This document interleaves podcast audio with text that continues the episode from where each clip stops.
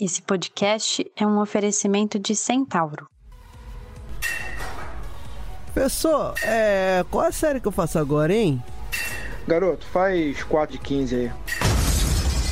Você está ouvindo o podcast do Projeto 4 de 15, um canal para divulgar e popularizar a ciência aplicada à saúde.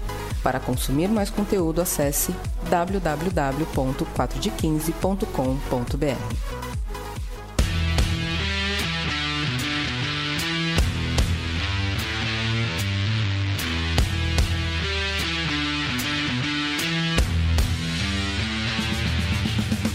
Bom dia para você que acha muito mágico o nome do ácido mirístico. Existe esse ácido aí, ô Paulo?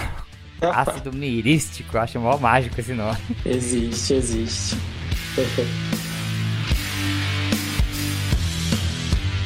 Boa tarde para você que sabe que é gordurinha que dá o gosto. Boa, que não pode tirar a gordurinha da carne, né? Não, do churrasco bem salgado ainda. Tá vendo? Não, ainda, ainda mais pra alguém que é do sul falar um negócio desse, né? Exato. Mutilar a carne tirando, tirando a gordurinha, né? Boa. E boa noite para você que consome o óleo de coco, mas ainda não sabe se ele é o mocinho ou o vilão. Mas tá na internet é verdade, Paulo. Tá na internet Sim. é verdade, né? Se a blogueira falou, é verdade. É, é. é pô, você tá na farmácia lá e tá escrito que é bom, vamos na fé.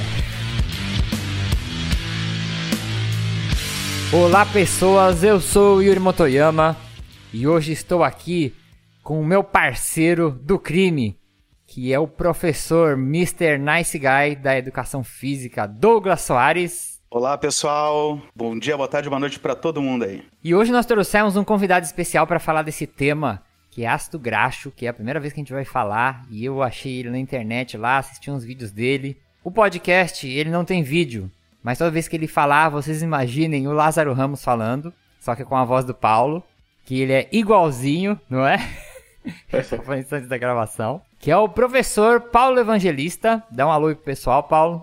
Olá, pessoal, tudo bem com vocês? E obrigado pelo elogio. o Lázaro Ramos é, é bonito, né, cara? Isso é bicho bonito, né, cara? Bom, hoje nós vamos falar sobre ácidos graxos, dieta e metabolismo, que é uma área de pesquisa do Paulo. E tem muita coisa interessante que a gente pode discutir aqui, que a gente vai puxar aqui nesse programa. Antes de começar, eu vou dar aqui os recados iniciais. Então, se você tem um amigo que gosta de estudar, que gosta da área de ciência, que é aquela galera da classe, que os, o pessoal meio anormal, assim, que gosta de fisiologia, sabe? Aquele povo que você fala, putz, os nerds, não sei o quê. Esse cara é o cara que vai gostar do nosso podcast. Então, se na tua classe aí você encontrou essa galera, aquele povo meio doido que tira, tira 10 em bioquímica, tira 10 em fisiologia, aí você fala, putz, esse cara vai gostar. Aí você chega nele e fala, ó, oh, presta o celular aí. Aí você vai pegar o celular, principalmente se for o primeiro dia de aula, que você já até estabelece um contato aí, já faz uma amizade. Chega lá, se você entrou agora nesse semestre, não conhece ninguém, pega lá o celular do cara, abre o Spotify, você pode assinar o 4 de 15 pelo Spotify, pelo Deezer, pelo Google Podcasts, pelo Apple Podcasts, em qualquer lugar que você escrever 4 de 15, você vai achar nosso podcast e vai ter muita coisa legal para você. Eu tenho certeza, se você tem esse perfil aí, você vai gostar dos nossos programas. E se você segue a gente em algum desses perfis, é muito legal quando vocês avaliam. Então, se você vai lá no iTunes, por exemplo, você pode dar estrelinhas. Aí você dê as estrelinhas que você acha que a gente merece, mas essa avaliação ajuda a gente a posicionar o programa é, mais próximo das páginas principais. E isso quando tem alguém perdido lá, procurando alguma coisa para ouvir, é, é mais fácil dele achar também o nosso programa.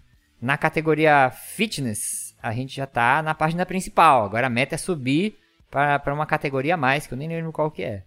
Então, se você tem a possibilidade de assinar a gente, ou de assinar e dar uma notinha, melhor ainda. No Spotify, só de você assinar lá, é, isso já ajuda bastante. Então, recados dados, vamos lá para o nosso primeiro bloco. Vambora, gente! Bora, tchê!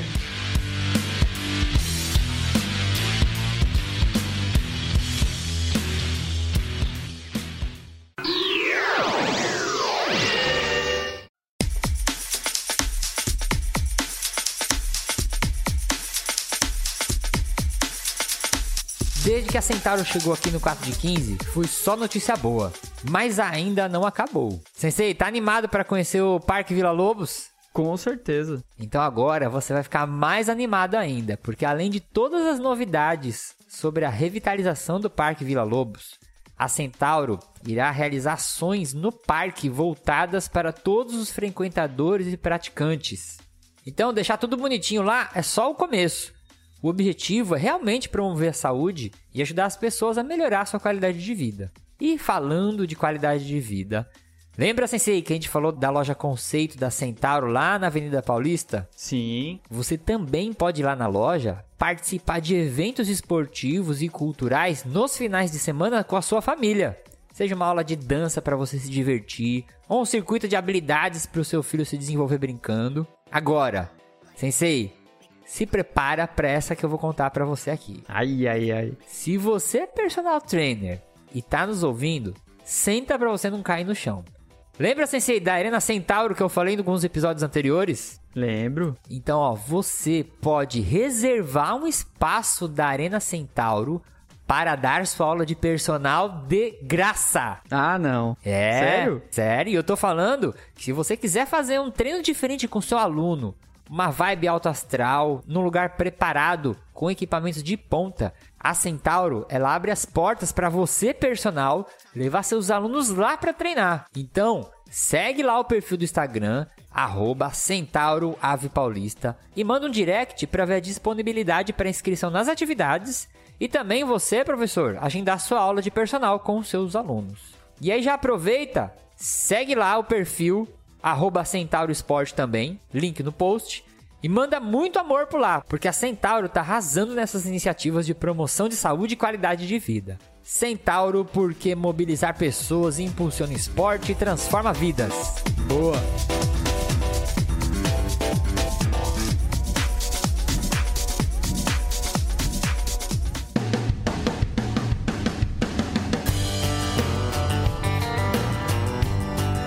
Então vou apresentar aqui o Paulo Henrique Evangelista. Ele é biólogo, mestre em ciências fisiológicas, doutorando em ciência na área de fisiologia humana. Ele estuda há seis anos os efeitos das dietas e alimentos no metabolismo, com enfoque na fisiologia de sistemas. Atualmente ele integra a equipe do laboratório da barreira intestinal do Instituto de Ciências Biomédicas da USP. E em seu doutorado ele investiga os efeitos de diferentes ácidos graxos no epitélio intestinal. E aí, primeira pergunta. Eu sempre falo, pessoal, né? Por que, que escolheu educação física contrariando toda a família? E Paulo, por que, que você escolheu biologia? E se sua família se. O que, que ela achou quando, quando você comentou que ia fazer biologia? Então, biologia é uma escolha de, que veio cedo, né? Então, desde criança eu sabia que eu queria cursar algo nessa área, né? Então, uhum. acaba que a minha família ela sempre aceitou né? E começou, tudo isso começou com um tio da minha mãe e ele me deu alguns livros, né, na, na área, né? Ele era professor, então ele me deu alguns livros na área de ciência, na área de biologia. E eu me interessava muito, né, aquilo, gostava muito dos conteúdos, gostava na escola, né, de estudar ciência e, e aquilo né, ia me deixando cada vez mais apaixonado. Eu sempre falei com, com os meus pais que eu ia cursar né, biologia, né, ciência, área da ciência. Então, acaba que não foi contrariado, né? Foi por questão de paixão mesmo. Sempre fui apaixonado, sempre gostei. E porque assim, eu fico pensando, né? Por exemplo, se eu for pensar alguém da, da do ensino médio, o cara fala assim: "Ah, vou fazer biologia". A única coisa que a primeira coisa que você pensa é, putz, biologia você vai poder trabalhar dando aula na escola de biologia, né? Que é difícil o pessoal já ter uma noção da, da área de trabalho, né? Justamente, né? E como eu mencionei, esse meu tio, ele me deu um livro e esse livro, ele tinha é, você podia fazer ali o seu, seu, a sua previsão de qual curso seguir, né? Qual carreira seguir. Ah, e... vocacionais, tipo aquele. Isso, ah, teste legal, vocacional. Uhum. E aí eu fazia esses testes vocacionais e sempre dava, né? A ciência, biomédicas. E aí sempre ficava nesse pé. Então nunca saía disso. Então eu sabia que eu queria fazer ciência. Uhum. Né? Então tinha contato com ela na escola, né? Com os professores. Mas era sempre né, nesse contexto aí de estudar ciência, porque gostava da, da parte da saúde, gostava um pouco também de estudar o ambiente, né? Então eu sabia que eu gostava de ciência. Ô, Paulo, você teve algum professor assim que, sei lá, alguma vez te incentivou, fala, pô, tu leva jeito pra coisa? Ou algum professor que te inspirou, alguma coisa nesse sentido? Na maioria dos meus professores de ciência, eu sempre via alguma coisinha neles ali que me chamava atenção, né? Então uhum. já me servia de incentivo, né? Eu, eu gostava de ver o quanto eles se dedicavam para ah. discutir né, o assunto de ciência, tanto na, na questão da saúde, quanto no, do ambiente, quanto né, do animal. Então, assim, algumas coisinhas de cada um. Eu sempre falo que eu carrego um pouquinho de cada um deles, porque ele, eles me inspiravam. Acho que todos. Todos me inspiravam. Sabe que eu penso muito assim, né, Douglas? Também vê o que tu acha. Eu nunca li nada sobre isso, mas eu penso assim, né? A vocação, quando a gente faz esses testes vocacionais, né, para determinados empregos, alguma coisa assim, tipos de trabalho. Mas eu acho que professores que, que, que a gente tem afinidade determina muito também, né? A, o rumo que a gente vai tomar profissional, né? Às vezes você gosta de um professor, né? Você se identifica com uma matéria. Às vezes porque o professor é muito legal, muito bom, ou diferente dos outros. Outros você tem um, se identifica com o professor. Eu acho que isso deve influenciar também, né? Ele tem esse papel também, né? De te ajudar a te, a te dar um norte ali, né? Nessa é. questão. Então acho que isso é muito importante. Eu nunca li nada, né? Hum. Sobre mas para mim a probabilidade é altíssima. né, cara, de, de Com certeza. interferir né, na sua profissão, né? Certeza. E Paulo, me fala, como que foi para você decidir ou o que que te brilhou os olhos quando você falou assim, pô, vou continuar estudando, vou seguir carreira acadêmica, fazer mestrado e seguir pro doutorado? O que, que foi que te puxou para essa área aí? Então, quando eu entrei na graduação, eu ainda não tinha assim uma área que eu queria mesmo específica seguir, né? Eu sabia que eu gostava muito da área da saúde, uhum. mas eu ainda não tinha noção, né, do, de quais conteúdos eu ia ter na, na graduação, assim, que, que queriam me chamar mais atenção dentro desse contexto, né, de trabalhar com a saúde. Eu sabia que eu ia fazer pesquisa, porque era o que me uhum. chamava muito atenção, né? E ao longo do curso eu fui descobrindo. Então eu tive a oportunidade de fazer estágios, muitos estágios, né? Eu fui selecionado pela Petrobras como um único estagiário na época na área de biologia marinha. Então eu tive a opção de, de conhecer várias é, áreas dentro da biologia para depois eu definir. Mas desde o meu início da graduação eu já fazia iniciação científica. Então, no meu segundo ah. período, eu já trabalhava com. já fazia iniciação científica na área da saúde e isso foi ficando cada vez mais intenso, né? Uhum. Eu fiquei três anos fazendo iniciação científica no mesmo, no mesmo laboratório e aí meu olho foi brilhando mais, né? Porque eu já gostava bastante da temática e tive a oportunidade também de fazer um outro estágio, né, um pouco próximo do que eu já trabalhava e fui falei não, é isso mesmo que eu quero. Vou seguir a carreira, vou fazer meu mestrado, meu doutorado nessa área porque é o que eu gosto. Esses dias, ô Paulo, eu li na internet, eu até mandei pro Douglas no grupo que a gente tá. Sabe aquelas frasezinhas de Twitter assim que o pessoal printa? Aí tava assim, como que era? Quem, quem no Brasil decidiu seguir carreira acadêmica provavelmente bateu a moleira quando era criança. Alguma coisa assim. Foi é isso mesmo. No meu, caso foi, no meu caso foi insanidade. Quando fez a pergunta pro Paulo, eu disse, insanidade. Pra mim, pelo menos. Eu devo ter ah. caído da cama também, eu acho. Não tenho dúvida, não. Se for buscar a história de todos os cientistas do Brasil, deve ter alguma coisa assim. Algum fato na infância caiu, bateu a cabeça, caiu do berço, né? No mínimo. Mas é legal. Eu vejo uma coisa, Paulo, em todos os programas quando eu vou conversar com pessoas assim, né, que seguiram carreira acadêmica, assim como você, uma coisa que é incomum é ter entrado na iniciação científica muito cedo, sabe? E eu que normalmente a iniciação científica ela é meio que opcional nos cursos, né? Na maior parte dos lugares, eu acredito, posso falar uma besteira.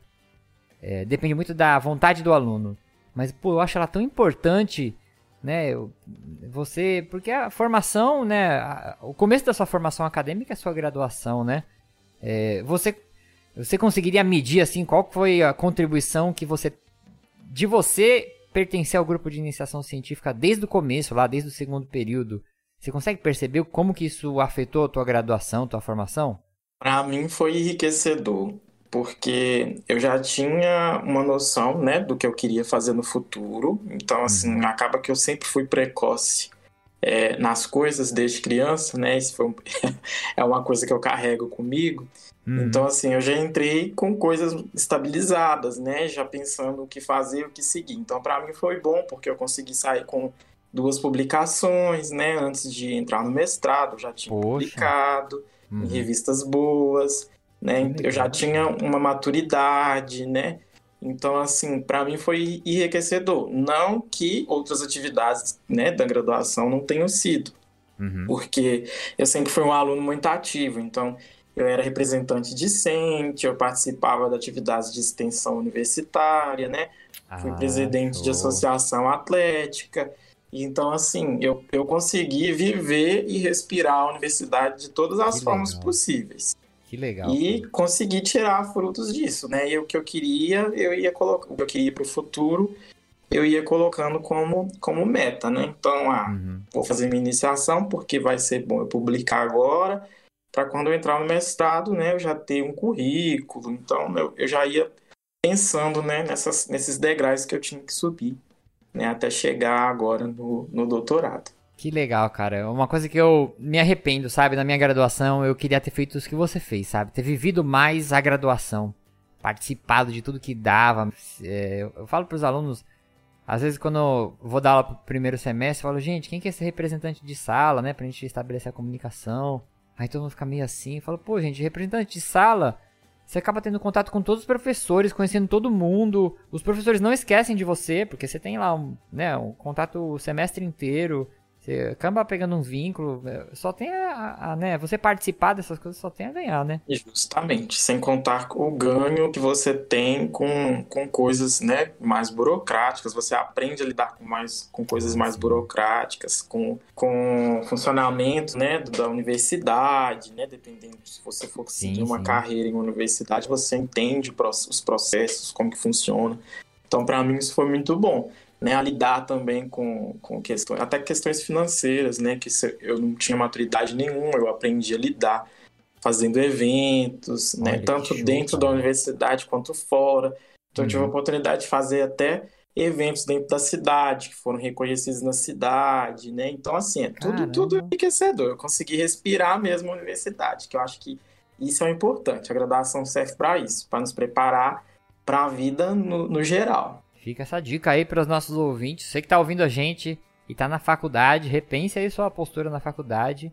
Porque é um período que, por mais que você faça outra faculdade, ele não vai voltar atrás, né? Justamente. Não é só colocar o livrinho debaixo do braço e esquecer das outras coisas. Porque é. a universidade, ela é um leque, né? E aí a gente tem que saber aproveitar. E, Paulo, por que que você se interessou, não sei, né, qual, quais foram os temas que você estudou, mas como que você chegou aí nessa parte de estudar essa dinâmica de alimentos, estudar essa parte de alimentos? Então, ainda, né, da, na ideia de querer estudar, fazer ciência, desde criança eu sempre me perguntava, né, como que funcionava, por que, que a gente comia, é, como que funcionava o sistema digestório, é, como que funcionavam os alimentos. É, eu já ficava me questionando, eu não entendia. Caramba, cara, que legal. Ah. E aí eu ia, né, os livros que eu ganhei na escola, quando começava a estudar essa parte de gestão, eu ficava muito chocado, porque eu achava muito interessante.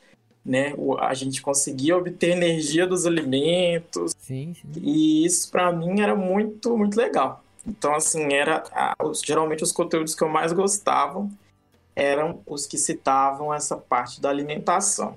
E aí na graduação eu falei, ah, vou procurar algum grupo que estude isso, né? E aí eu tive a sorte de encontrar uma professora na minha universidade, a professora uhum. doutora é, Elizabeth Adriana Esteves, que coordena um grupo, né, que estuda alimento. E na época ela estudava um alimento regional, uhum. né, que lá da minha região, em Minas, que é o, o óleo de piqui. E hum. eu fui me envolvendo com o grupo, fui conhecendo mais o grupo e acabei apaixonando com, com os né, com os alimentos. E, e, é basicamente isso, né? Gostei muito porque o grupo era basicamente todo formado por nutricionistas. Hum. Eu não tinha base, mas eu fui aprendendo muito, né? Então, assim, acabei me destacando bastante com, com o assunto, justamente por, por aprender muito com eles, né? E gostar muito também, estudar muito, ler muito e apaixonei. Hoje não largo mais. Se você pudesse voltar no passado, Paulo, você ia falar pro Paulinho, falar assim, ó, tá vendo essas dúvidas que você tem sobre alimentação? Você no futuro vai ajudar a responder essas dúvidas. verdade, verdade. É, isso é mesmo. Agora, Paulo, a gente tem uma pergunta surpresa. É uma pergunta que você não está preparado para responder. que é, é uma pergunta para a gente descobrir a sua intimidade. Uma, coisas que você nunca contou para ninguém. Meu Deus. Eu tenho certeza que essa pergunta ninguém te fez. E a gente vai descobrir algum segredo íntimo teu aí. A pergunta é: a gente tá falando de alimento, né? O tema desse podcast é alimento. Agora me fala, qual que é. Sabe aquelas besteiras que que existe de comer, coisas que estão classificadas como besteira, né? Sim, sim. Fala, isso é uma besteira. Qual que é a besteira de comer da tua infância que hoje não existe mais e você teria muita vontade de comer? Se pudesse voltar no tempo, você comeria? Deixa eu pensar. Uma besteira da minha infância. Então a minha família era uma família que comia pouca besteira. É mesmo? É, a gente comia muito pouca besteira. E as que tem, as que comia ainda tem. Fala uma coisa aí que você gostava muito. Ah, tipo, eu acho. Eu não sei se tem ainda. Ah. Mas aquele salgadinho aritana que vinha com bastante sal, não sei se ainda existe, né? Porque hoje a gente, a gente tem outras marcas.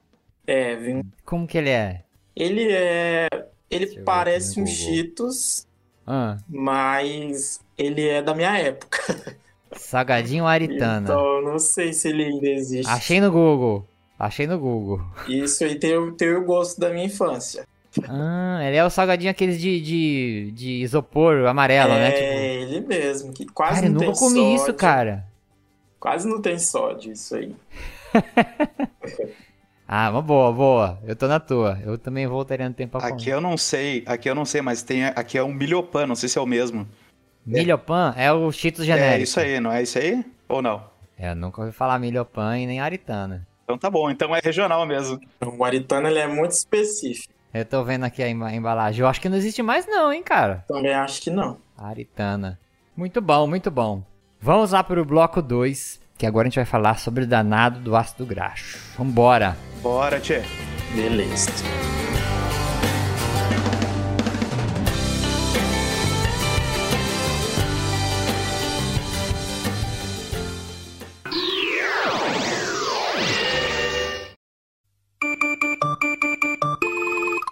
Personal, quanto que custa sua hora de trabalho?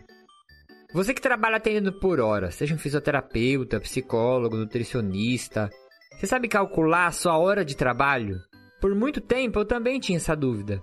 Pô, será que eu tô cobrando caro demais? Ou será que eu tô desvalorizando meu serviço, cobrando baixo demais? E por isso comecei a estudar algumas ferramentas que os profissionais que trabalham com carreira usam para precificar serviço. Depois de muitos cursos, muita leitura, eu juntei as melhores ferramentas e montei uma planilha adaptada para nós, profissionais da saúde, que atendemos por hora aula, por sessão. Você pode acessar essa planilha na plataforma do Hotmart, clicando no link que está aqui na postagem ou lá na bio do nosso Instagram. E aí acabou aquele medo de passar o valor da sua hora aula ou ficar tomando como referência o que todo mundo cobra na sua região. Siga o conselho da sua mãe. Você não é todo mundo. Então vai lá no Hotmart, pega todas as informações, qualquer dúvida, entre em contato e calcule sua hora de serviço de maneira justa.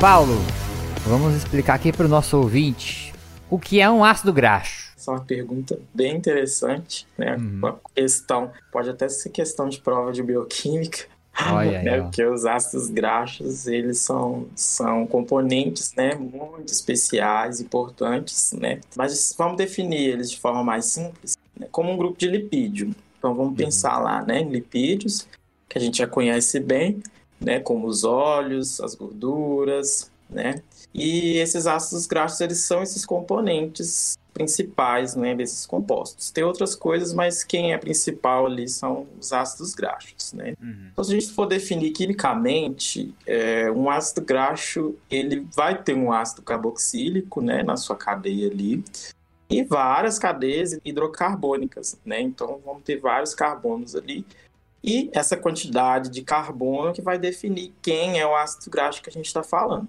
Né? Então, a gente vai ter ácidos graxos que vão ter uma cadeia maior, um ácido graxo que vai ter uma cadeia menor, outros que vão ser ali intermédio. Né? Então, a gente consegue definir esses ácidos graxos de acordo com o seu tamanho né, da sua cadeia hidrocarbônica. É, e a gente consegue classificar esses ácidos graxos também de acordo com o grau de saturação. Então, é, quando você tem uma saturação ali, ou ligações duplas, né? A gente consegue definir esses, esses ácidos graxos monossaturados, que são os MUFA, os polissaturados, né, os PUFA, e os ácidos graxos saturados, que são aqueles considerados mais vilõezinhos aí, né? Uhum. Quando a gente vai ler ou quando estamos discutindo algum assunto relacionado a doenças cardiovasculares, doenças de obesidade. Então, geralmente, eles vão ser sempre demonizados. Mas se a gente for lembrar, chamar atenção, a gente vê que os ácidos graxos participam de inúmeros papéis importantes no, no nosso organismo. Né? Uhum. Um deles é participar da estrutura das membranas das células, né? Então, assim, participa da estrutura lá junto com os fosfolipídios, além de exercer outras, é, é, participar né, de outros processos como sinalização intracelular, participa de composição hormonal, é, como cofator enzimático e o principal, talvez, né, como é, geração de energia, né, através da beta-oxidação, e também a gente pode reservar, a gente reserva também, então serve também de reserva energética. Então, ácido é. graxo e lipídio é coisa essencial, são componentes essenciais para a vida, né, e vão influenciar de forma direta a saúde e o bem-estar do indivíduo. As pessoas às vezes até existem aí dietas onde você tenta zerar ou diminuir a quantidade de gordura. Eu sempre penso assim, zerar a quantidade de nutriente que você come é muito difícil, né? Por exemplo, se você fosse zerar ácidos graxos, porque tem muito alimento que, por mais que, né, por exemplo, ele tem uma quantidade de ácidos graxos na composição, não é? Eu tô falando uma besteira assim, é difícil você comer uma coisa que tem zero, né, ácido graxo, né? É muito difícil, muito difícil, porque, como eu citei, né, o ácido graxo a gente pode usar como reserva pensando em, em organismo humano, uhum. mas os vegetais também conseguem reservar. Né? Então, inclusive, alguns compostos é, presentes em vegetais, como algumas vitaminas, alguns compostos como, por exemplo, carotenoides, né, que dá coloração ali aos vegetais, uhum. e que a gente consome também, eles estão é, complexados ali a lipídios, né? Então, assim, ah. os vegetais, eles usam também como reserva, né, deles ali, para reservar compostos, componentes. Então, em quase tudo que você consumir ali, vai ter, sim, né? Sim. Mesmo que a porcentagem seja baixa, mas você vai ter, sim, a presença de algum, né, de algum ácido graxo. Então, é, é difícil, né? Se você pensando a nível de, de qualquer nutriente, Uhum. É difícil você tentar, né, zerar né, um carboidrato, pídio, uma proteína, porque a gente sempre vai ter, né, na nossa dieta e em qualquer coisa que a gente consumir, a gente vai ter algum desses nutrientes. Sim, sim, é. Porque eu vejo muito isso na internet, né, os blogueiros aí que a gente até comentou. Sim, é, sim. Ah, zerar tal nutriente, zera uma dieta, dieta restritiva, né, de tal coisa, né? É, é. Você consegue reduzir, né? Uhum. Colocar aquilo ali low, né? Os famosos low carb, low protein. Então você consegue reduzir, mas a zero é quase impossível, né? Até porque alguns desses ácidos graxos eles são considerados essenciais, porque nós não conseguimos né, sintetizar né, de forma endógena pelo organismo, então você tem que fazer a ingestão deles, né? Ah, eles tá. são importantes também, uhum. que são os ômega 3, ômega 6, né?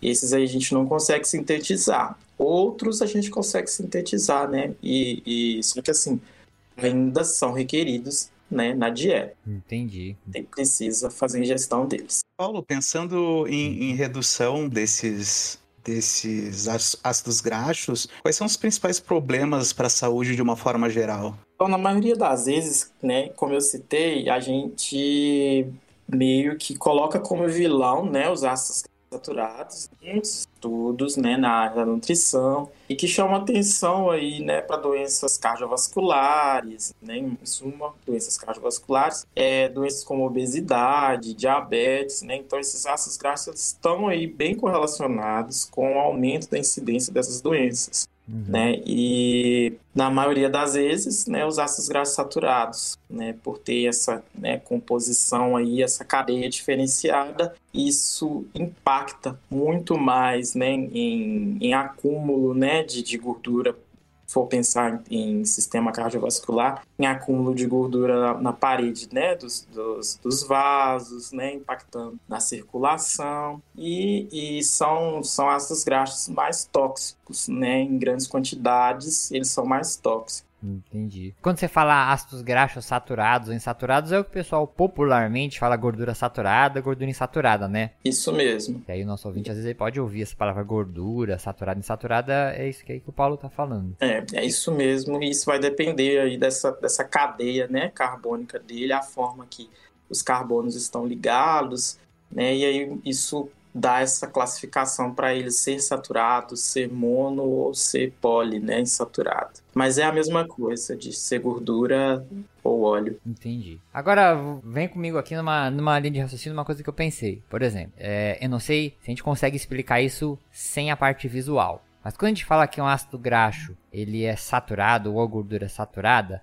você consegue explicar isso quimicamente assim? Ele é saturado do que? Tem como você Tenta dar uma explicação sem mostrar a molécula aí, sem a gente conseguir mostrar a molécula no podcast. Então, sem a molécula é um pouco difícil, mas a gente pode chamar atenção para a forma que a gente consegue, é, que a gente obtém eles. Então vamos pensar. Uhum. É, uma banha de porco, eu não sei se todo mundo já viu, né? Mas uhum. vamos pensar em uma textura parecida com a manteiga, né? Tá. Na maioria das vezes as gorduras saturadas elas são têm aquela textura né? Então, gordura saturada vai ter aquela textura mais homogêneazinha, né?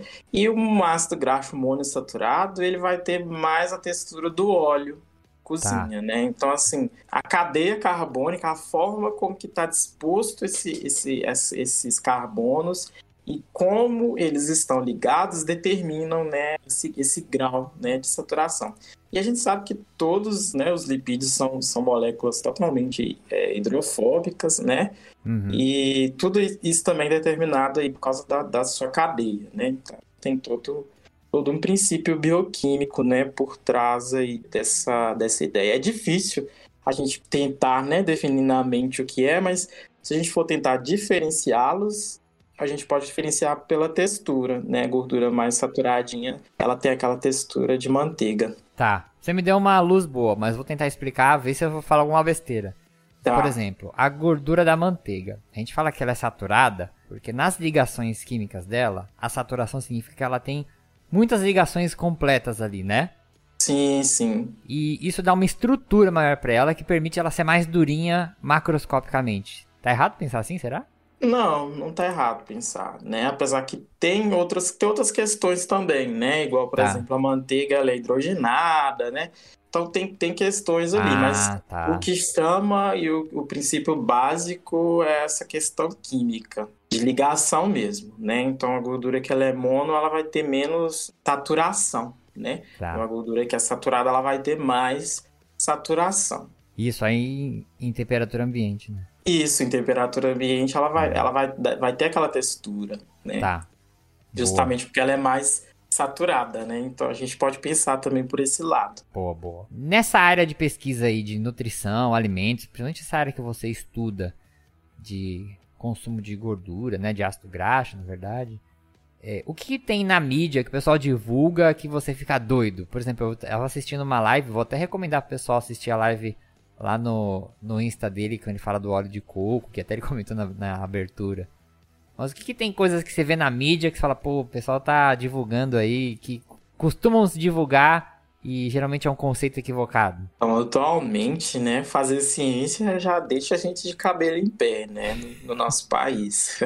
então, talvez a pergunta fosse ao contrário, né, o que que não deixa a gente de cabelo em pé? boa, boa. Mas... É verdade. Com, com o aumento né, da modernização e do, do acesso à internet pelas pessoas, hoje em dia acho que todo mundo tem muita informação. Uhum. Tudo bem, né? A gente tem um Google, você consegue dar um Google em qualquer coisa. Do assunto que a gente está falando aqui, se você der um Google aqui agora, você vai ter toda essa informação completinha. Só que talvez muita coisa vai estar tá sendo difundida de forma errada, né? Sem um respaldo científico, muita coisa enviesada, né? Uhum. Então, basicamente, na área da nutrição e da alimentação humana e do metabolismo, né? Que é um pouco mais fechadinho, mas tem, é, tem essa influência, né? Da mídia, influência de, de pessoas que são entusiastas, mas que não têm um respaldo científico e, e que às vezes falam, ah, tenta, né, falar o que, que a pessoa tem que comer, né, de, definir, ah, você tem que comer isso, porque isso é melhor, Uhum. né, e fala que é certo e define o que é certo sem ter, né, um respaldo. Então, talvez eu acho que ouvir esse tipo de coisa é o que deixa a gente mais preocupado, né? Então, às vezes, ah, um alimento X vai promover o emagrecimento, ou um óleo pontual, X né? é melhor que um óleo, um óleo Y, Uhum. né? E muitas das vezes os estudos também na área da nutrição são estudos né, ob- observacionais, estudos curtos. Então ainda tem muita coisa ainda a se estudar para a gente poder chegar e definir né, o que, que é bom e o que não é. Né? Então é, é- o que mais me preocupa e me deixa um pouco triste é ouvir algum, esses tipos de coisas, sabe? Sem ter um respaldo e sem ter uma recomendação né, de um especialista, sem antes traçar um perfil ideal para a pessoa, né? Então acho que tem que ter esse, esse cuidado, né? Quando a gente quando a gente trata de alimentação humana. Quando é uma coisa muito impositiva, assim, né? Isso é bom pra todo mundo, né? Justamente. É, é, É. E como se aquilo funcionasse para todo mundo, que fosse, Uhum. né? Igual talvez um probiótico funcione para você, mas não funcione para mim, né? Uhum. Até porque a minha microbiota é minha, é minha identidade, né? Uhum. Diferente da sua. Então, assim, essas coisas, né, que são complicadas, né, de se, de se lidar. E a alimentação humana ainda, né, como eu disse, a ciência, ela caminha, né, nessa, dessa forma. E, e tem, né, é- é, a gente tem um respaldo, mas ainda precisa ter, a gente precisa estudar mais, conhecer Uhum. mais, entender, né, o perfil das populações. Então, eu acho que é muito difícil você definir uma coisa como boa sem, sem antes ter ainda muita coisa em cima daquilo, sabe? A gente Uhum. precisa discutir muito mais ainda. É verdade. É verdade. porque a ciência é probabilística e não determinística, né? Justamente. E Boa. as coisas mudam, né? Até porque, por exemplo, há um tempo o ovo era considerado vilão, aí depois o ovo já não é mais vilão. Né? Então, são coisas que vão mudando com o passar da ciência. A gente vai evoluindo, né? A gente vai aprendendo. Por isso que na Uhum. nutrição é muito difícil você falar que uma coisa é boa e uma coisa é ruim, né? Uhum. Você precisa estudar mais, conhecer mais, e é igual eu falei, os estudos são a curto prazo, né? A gente não tem estudo a longo prazo, a maioria dos, dos estudos são com animais, né? Então a gente precisa melhorar ainda muita coisa para sair definindo e criando rótulos também para as coisas, né? Por enquanto a gente vai com um respaldo e tentando adaptar aí, né, de acordo com, com a população, né, com o ambiente onde a gente vive, né, e tentar seguir uma rotina diária ali de vida saudável, né, com coisas que são saudáveis, sem Uhum. muito, sem traçar muito, ah, o óleo X é excelente, vamos comer isso aqui porque é isso aqui que, que vai emagrecer. Vamos tomar banho do óleo X, né? É, é, justamente. E vamos falar um pouquinho da tua área de pesquisa aqui. É, você estuda o efeito do ácido graxo, né, na, no epitélio, no intestino. Dá uma palhinha assim, como que um ácido graxo pode interferir no epitélio? Isso é bom, isso é ruim? Ele pode interferir para o bem ou para o mal? Beleza. Então, o intestino, né, é a porta de entrada dos nossos nutrientes, né? Uhum. É o órgão que eu sou mais apaixonado, né? E, e sem ele a gente não ia ser nada. Então a gente precisa do intestino, como a gente precisa dos outros órgãos, né? Sendo ele a porta de entrada dos nutrientes energéticos.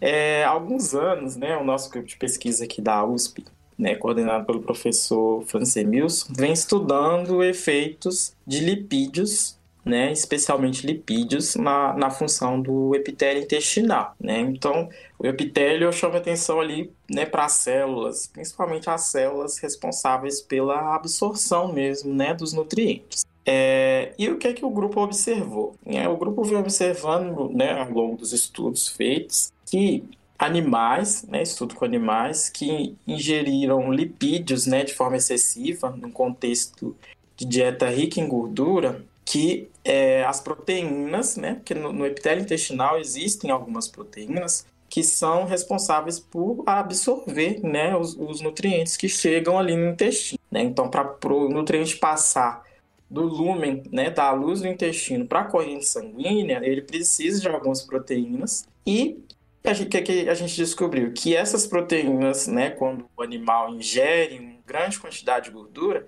elas estavam reduzidas né? Uhum. O que mostrou que parece que essas proteínas elas são reguladas de acordo com o conteúdo né, de, de gordura que chega ali. E essa redução né, o, é o que a gente hipotetiza que talvez o próprio organismo né, utilize é, como um mecanismo de feedback, né? Ó, tá chegando muita gordura aqui.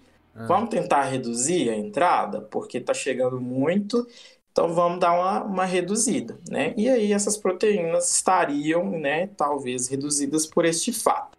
Mas a gente ainda precisa entender melhor, né, continuar estudando mais o porquê disso. Então a gente observou isso é, a curto prazo, né? Então durante três semanas que o bicho estava comendo ali a dieta, ele teve, né? A gente observou essa redução.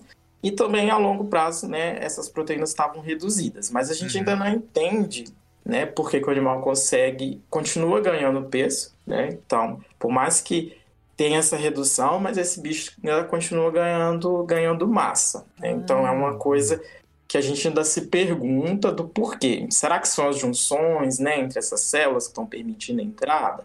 Que pode passar nutriente por ali também, mas, em teoria, né, o caminho certo seria por essas proteínas. Mas a gente ainda está estudando para tentar entender né, melhor como está sendo ali. Então, por exemplo, o animal está comendo muita gordura. Aí o Isso. intestino tem um, uma autorregulação e fala assim: vou diminuir essas proteínas Pra não entrar muita gordura aqui, né? Isso, isso. Teoricamente sai mais gordura pelas fezes porque ela atravessa tudo lá, né? Vai tudo embora. Então, a gente não observou isso. Ah, né? mesmo assim a gordura entra, então. Mesmo assim a gordura entra. E não só a gordura, como os outros também, que a gente, a gente estudou todos, analisamos todos, e a gente observou uma redução de transportadores que levam carboidrato, né, glicose, Hum. É, observamos redução na, em transportadores que carregam lipídios hum. e alguns peptídeos também, né? E aminoácidos. Só que continua indo, continua entrando. Por mais que reduz, continua entrando, né? Caramba, que interessante. E aí hum. a gente quer entender melhor o porquê disso, né? E quem é que é responsável por essa resposta de, de tentar reduzir, né? Será que tem alguma coisa na dieta? Que faz esse, esse processo, né? Então, nossa hipótese é que algum ácido graxo ali da dieta seja responsável por essa resposta, esteja relacionado com isso, né? Uhum. E aí a gente sabe que a dieta é rica em ácido graxo saturado, então tem muito ácido graxo palmítico, tem muito ácido graxo oleico, e aí a gente está, né, que com o propósito do meu doutorado, tentando investigar quem desses ácidos graxos é responsável por essa resposta. E a gente quer correlacionar isso com algum efeito, né? Porque inicialmente, se a dieta né, em excesso está chegando ali no, no, intestino, né?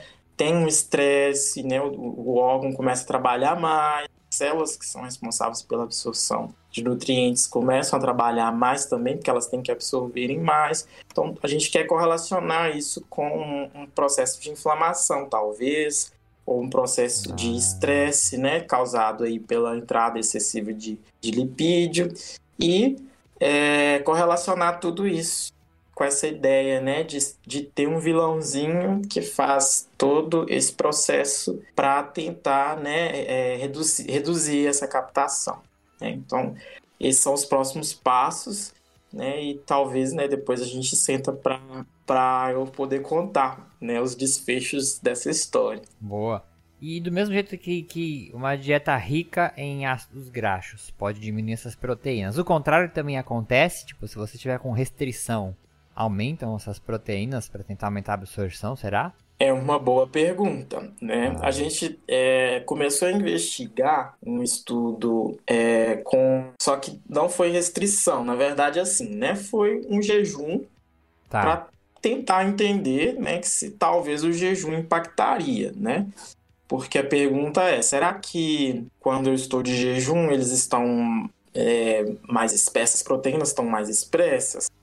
Ou será que quando eu estou alimentado, em teoria elas teriam que estar mais expressas, né? Mas aí a gente queria saber se no estado alimentado tinha mais ou menos, ou se no jejum tinha mais ou menos, né? E se tinha alguma regulação por trás disso, né? Aham. Mas é uma boa pergunta, né? Saber, será que com a restrição de algum nutriente, né? Ou de algum ácido graxo acontece a mesma coisa, né? É uma Porque eu pensei assim, né, pro, pro nosso ouvinte aí, quando a gente fala das proteínas, são as proteínas que transportam, né, o ácido graxo, né? os nutrientes. Isso, de dentro da, do, do- da sua tripa pra dentro do seu corpo. Então imagina isso, aí, né?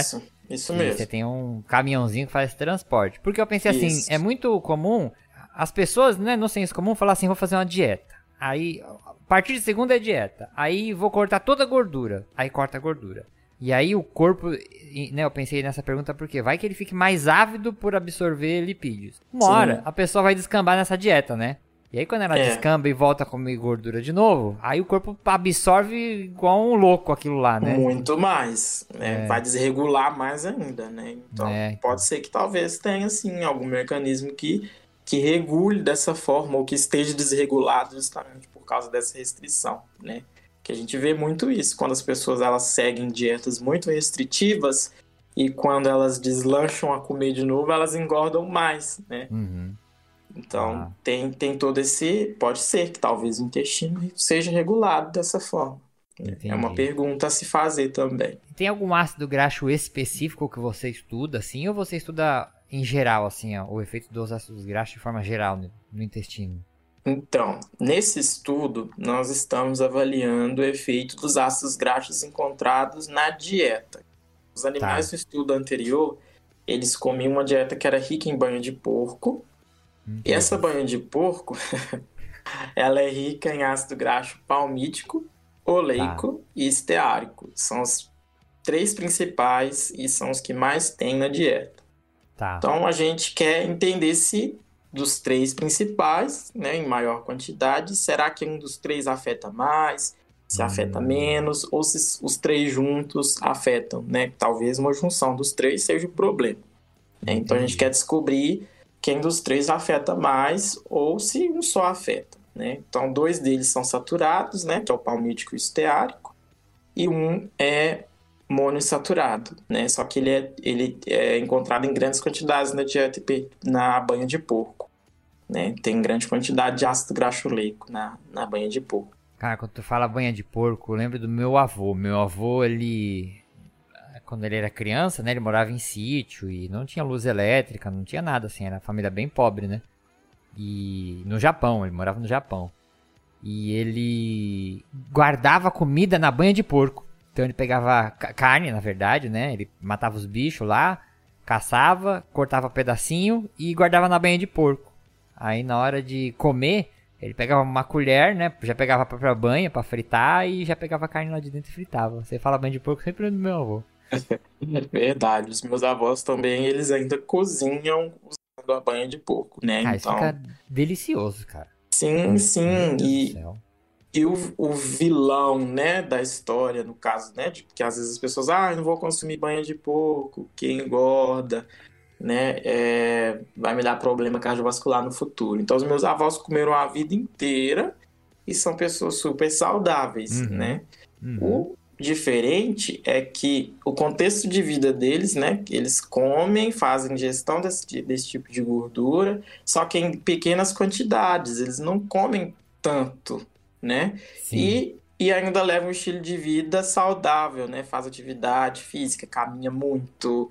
Então, assim, o que depende muito nessa história, né, do, do, do ganho de massa, né, de, de você ter problema cardiovascular, tem uma questão genética também, né, que a gente não pode esquecer disso, mas tem a questão do excesso, né, então na maioria das vezes o que quebra uhum. a balança lá é, é o, o, o excesso, né, você vai ingerir em excesso, vai, né, às vezes não tem um gasto tão alto, né? Isso vai resultar em ganhos, né, de, de massa, obesidade, doenças cardiovasculares, né? Então é. o problema do negócio aí é sempre o excesso. Porque às vezes tu pega nossos avós, às vezes, né, pelo menos meu avô, o único acesso à banha que ele, a gordura, vamos dizer que ele tinha, era que ele pegava essa banha aí, porque o resto do dia era frutinha, cachava, Justamente. né? É, é. Você come bolacha, aí você come lá um óleo, aí você come não sei o que, é toda hora um... Esse... O tempo inteiro e, e não faz exercício, né? A gente é. não, não levanta da cadeira, é o dia inteiro sentado na cadeira, ou na frente da televisão, na frente do celular, eles não. Sim. Comiam e o dia inteiro trabalhando muito pesado, né? No sol ali o é. tempo inteiro. Então tem todo esse contexto, né? De você é, fazer uma ingestão né, controlada e fazer uma ingestão em excesso, né, que talvez seja o pior. Usou o meu avô porque ele comia para ter energia para caçar a próxima refeição. Engraçado. Né? Pois é, nesse tempo ele já tava, ele tava queimando, né, o, o que ele comeu ali, que, né, que não foi tão ruim para ele, ele já tava é. queimando ali para depois comer de novo.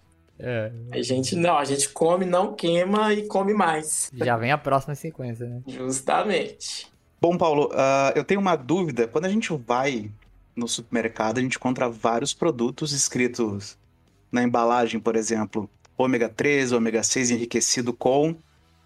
O que, que é esse hum. ômega? Qual é a diferença entre eles? E para que que serve? Hum. Boa pergunta. Eu vou ver se eu consigo te responder, porque assim, né? Valendo o cronômetro. A minha, a minha prática, assim, eu não tenho muito conhecimento de ômega, né? Ah. E é, você falou de ômega enriquecido, né? Geralmente, eu acho que esses que são né, sintéticos, eles são extraídos né? Mas tem as mesmas funções, até porque, igual eu disse, né, ômega são, são ácidos graxos essenciais, né?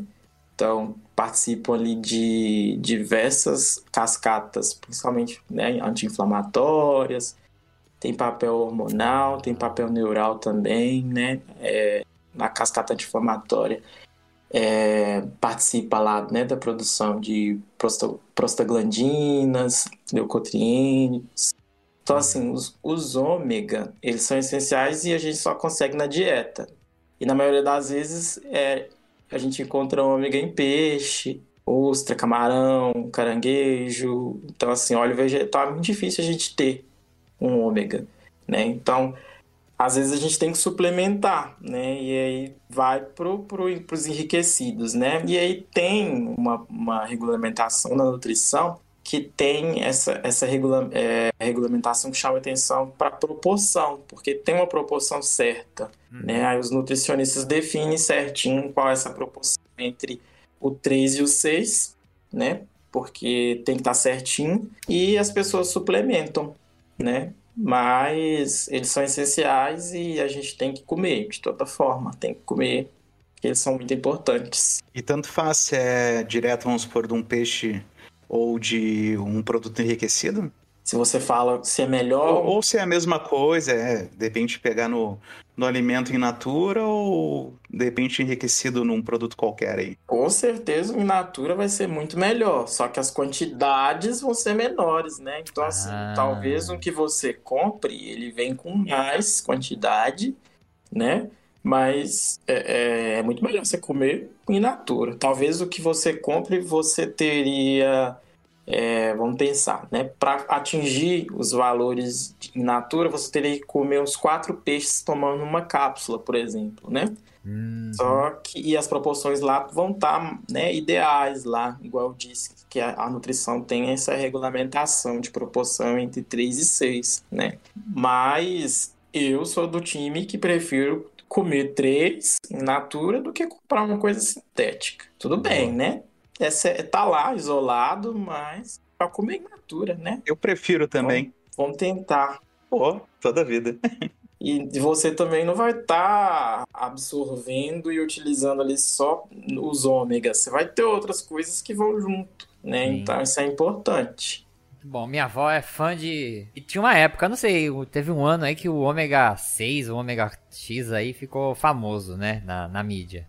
É, o ômega 3, eu acho. Ômega... Ficou bem Era, né? famoso, né? né? A Araci vende no SBT. Isso mesmo. Minha avó compra, Paulo, até hoje. Minha avó é mó regrada. Ela compra até hoje esse ômega aí. Pois é. Ai, ai, dona Maria, viu?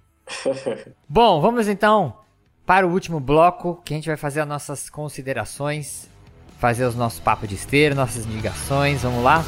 Bora, tchê.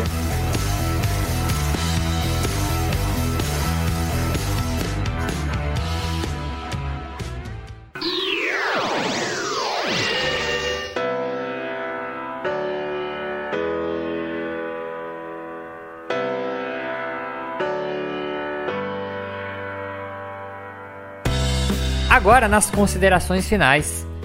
E eu achei esse papo muito legal, cara, com a gente discutir ácidos graxos, porque. E essa era a minha ideia mesmo quando eu montei essa pauta, eu chamei o Paulo.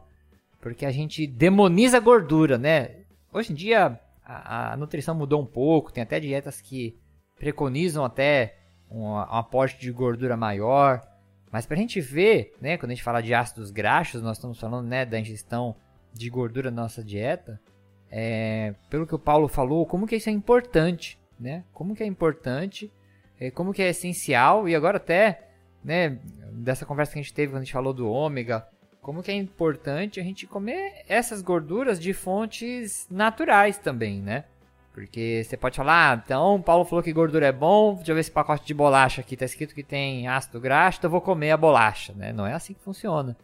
Então, para você ver como que a gente né, vai passando por várias modas. Meu amigo que é nutricionista, ele fala, a dieta da vovó do interior sempre tá certa. Come um pouquinho de tudo que não vai ter problema, né? E a gente não pode esquecer, né, que por mais que os ácidos graxos, né, principalmente os saturados, são dados como vilões, eles ainda são muito importantes para as funções celulares básicas, né? Uhum. Então tá lá, se a gente for buscar você vai achar na membrana, você vai achar dentro da célula, você vai achar em vários lugares e eles são muito importantes para o nosso organismo, né?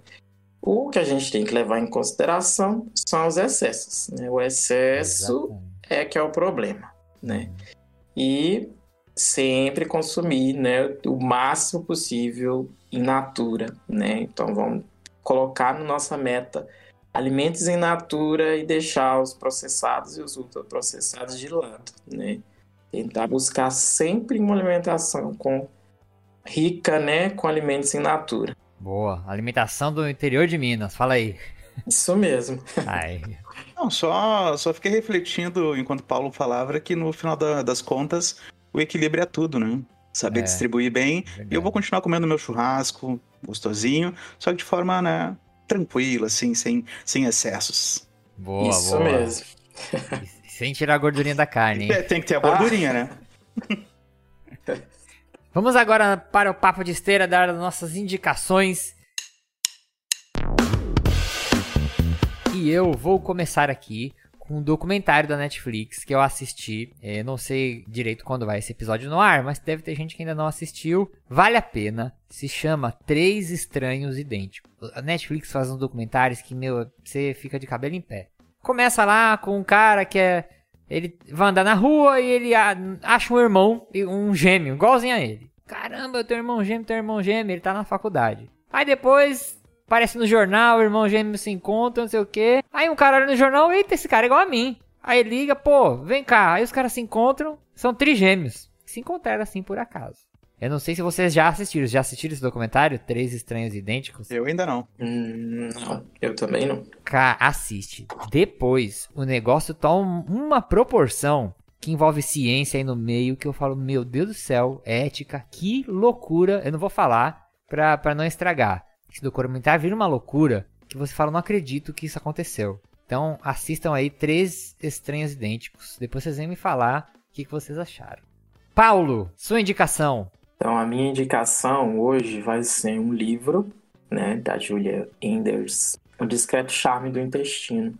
É um livro muito interessante, né? Fala sobre o intestino e desmistifica algumas coisinhas, né? Ele leva algumas perguntinhas, tem algumas coisas interessantes que mistura e faz um misto de ciência com um conteúdo bem interessante e gostoso, né? Então, acho que é uma indicação não, legal. Não é um livro técnico assim, né? Dá para qualquer um ler, né? Não, dá para qualquer um ler. Show, show. Paulo, você tem, você tem alguma almofada, alguma pelúcia no formato de intestino?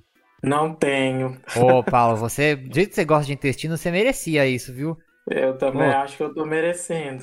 Se alguém tá ouvindo o Paulo, conhece o Paulo, um amigo do Paulo for esse podcast, amigo ou amiga, pô, manda fazer uma pelúcia de intestino pra ele, pô, um travesseirinho. Isso, olha que da hora que seria, um travesseirinho assim, ó, no formatinho do intestino. Tudo bonitinho, né? Com um olhinho, pô, quem tá ouvindo tem que fazer um negócio desse pro Paulo, tem que fazer, ele merece, pô. Eu gosto tanto do intestino, eu trabalho tanto pelo intestino estuda, perde a noite pelo intestino, ele merece. Um, uma pelúcia de intestino. Fica aí minha dica para as pessoas que te conhecem aí, que estão perto de você. Douglas, sua dica. Bom, a minha dica é um novo canal no YouTube chamado Ciência Sem Fim, que vai ter como âncora aí, né, o Sérgio Sacani, do canal Space Today. A ideia, pelo menos do que eu ouvi ele falar, de trazer para esse, esse canal cientistas do Brasil que contribuem muito para a ciência de uma forma geral. Essa é a ideia. Então, eu vejo o quanto é importante a gente conhecer cientistas brasileiros, né?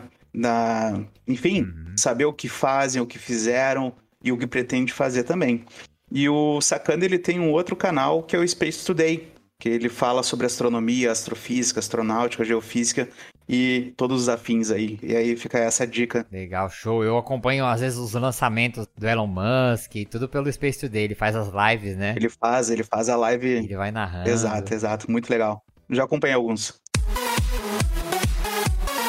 Bom, e para terminar, Paulo, vou deixar aqui este espacinho para você fazer sua divulgação, falar suas redes sociais, como o pessoal pode entrar em contato com você. Se alguém quiser tirar foto dos astros graxos, te mandar, perguntar se pode comer, se não pode. Se alguém quiser te mandar um, uma pelúcia de intestino, como que o pessoal te encontra, fala teus projetos, fica à vontade agora que esse espaço aí é todo teu.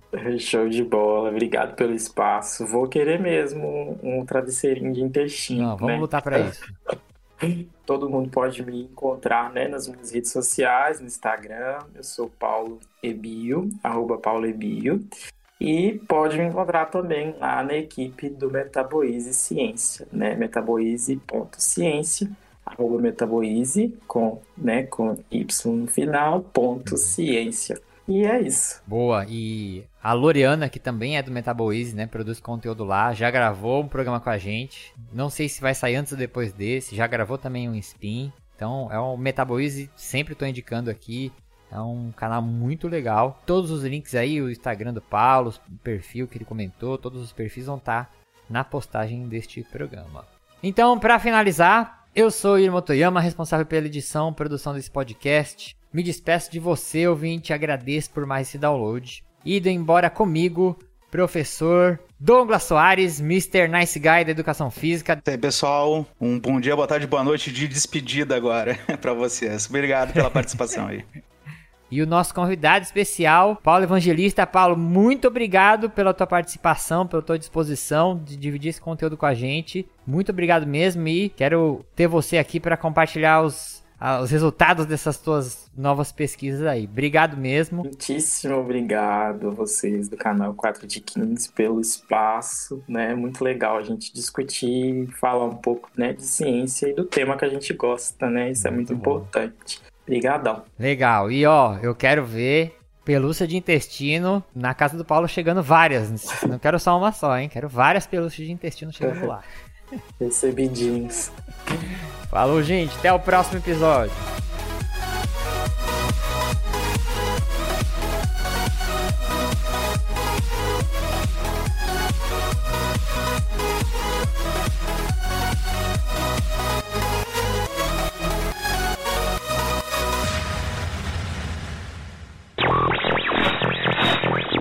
Douglas, você tá no mudo aí de propósito, né? Sim, tô no mudo de propósito. Tá bom, beleza. É que sabe como é que é? Pode dar um barulhão aí, de repente dar uns tiros, não tô brincando. cara, de sacanagem, eu podia não cortar isso, cara. eu acho que eu vou deixar. Não, pode ser também. Oh. Quer dizer que eu tô. Eu tô dando uma, umas tossidas de vez em quando aqui, aí eu disse, Ah, não, vou deixar tá. no mudo. Mas beleza, Aí, quer dizer que a intolerância à lactose virou tossida agora. pode crer.